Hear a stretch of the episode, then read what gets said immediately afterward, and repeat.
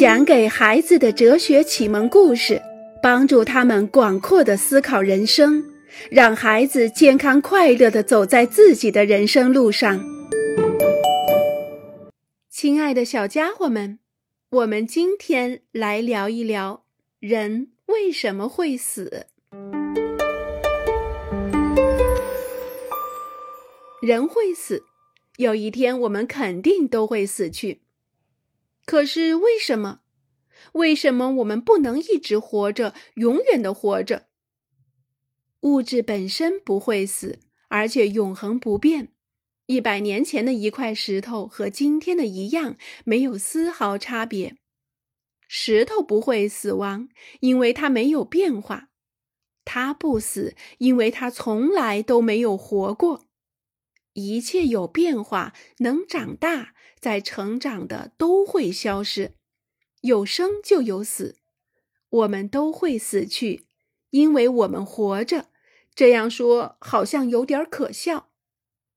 我们很容易看出一个人的衰老，他的头发变白了，或者都掉光了，他有点驼背，满脸都是皱纹。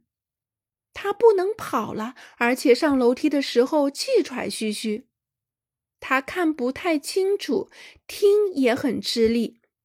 我们可以认为这个人老了，正在走向死亡。我们也知道这个人活了很长时间。他曾经是一个弱小的婴儿，然后他成长，他衰老，他每天都在一点一点的变化。而死亡是他生命的最后一个变化。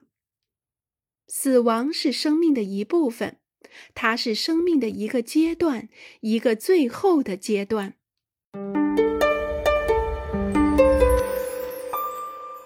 要是人不死呢？我们试着想象一下，如果一个家庭的所有成员从史前时期就一直活着，那么将会发生什么？哈杜狩猎归来，冲着父亲发脾气：“爸爸，不要你磨那些骨头了，现在我们有刀子了。”父亲很难过，他习惯了磨猛犸骨头，为什么要换呢？况且使用这些新的刀子，他反而感到困难。当哈杜摩擦石头生火的时候，父亲用忧伤的眼神看着他。父亲觉得生羚羊比熟羚羊好吃，就像当初他年轻的时候那样。正在这个时候，哈杜的女儿伊莎到了，她叫着说：“啊，用这样的火需要多少时间啊？而且弄得满屋子都是烟。去我那里用电炉烤羚羊吧。”这次该哈杜难过了，知道怎样使用火。曾经使他多么的自豪啊！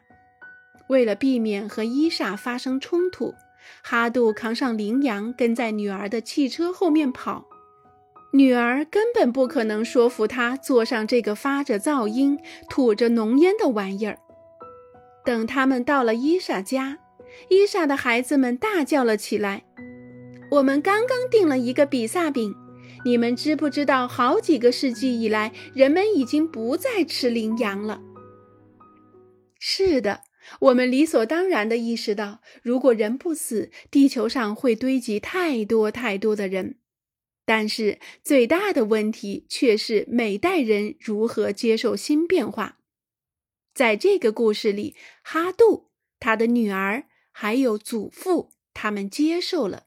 尽管这种接受是困难的和忧伤的，然而，并不是所有的人都能像他们一样，经历了长期的生活之后，人们害怕改变他们的习惯，不理解年轻人所做的事情和年轻人喜爱的东西，以及年轻人的生活方式。年纪大的人常常难于接受新生事物，这使他们精疲力尽。让我们再回到一五四零年六月七日的一堂地理课的课堂上，老师解释说，地球是方的。如果我们走到地球的尽头，就会掉进一个巨大的空洞，永远也停不下来。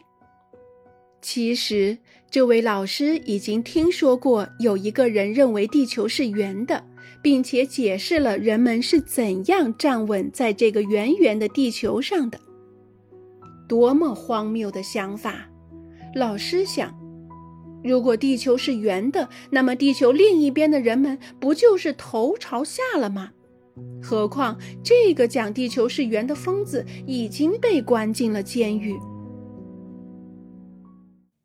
最初，人们认为地球是方的，这很正常，因为在很长的时间里，人们没有办法知道这是错误的。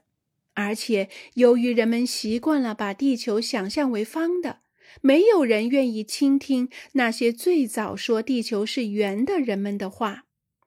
接受新生事物，尤其是接受与人们的信仰截然相反的事物，是一件复杂艰难的事情。通常，只有年轻人才敢于接受。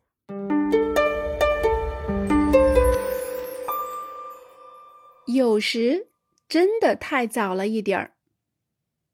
正常情况下，一个人在经历长时间的生活之后。在人生的尽头因衰老而死去，我们说这是自然死亡。但是有的时候，由于一件事故或者一种疾病，死亡却太早的降临了。当伊莎贝拉出生的时候，她的曾祖母已经去世了。他的父母常常对他谈起曾祖母的往事。他是一位雕塑家。在伊莎贝尔的家就摆着两尊祖母的作品。一天，伊莎贝尔在顶楼找东西，她发现了一大块白色的石头。什么人已经开始在雕琢它了？再仔细一看，伊莎贝尔看出那是两条长长的腿，毫无疑问是女人的腿。她的曾祖母没有来得及完成这个雕塑就去世了。伊莎贝尔非常遗憾，没能看到一个完成的雕塑。她想象这个女人雕塑应该是美丽无比的。也许这是一个正在拉小提琴的年轻女孩，或者是一位正在读书的夫人，或者是一位投入男人怀抱的幸福女人，或者是一位正在微笑着的姑娘。当一个人过早的死去，他就有点像这个雕塑，他还没来得及构筑自己完整的人生。这样的死是令人极其难以接受的。自然的人生应该是出生、长大、衰老和死亡。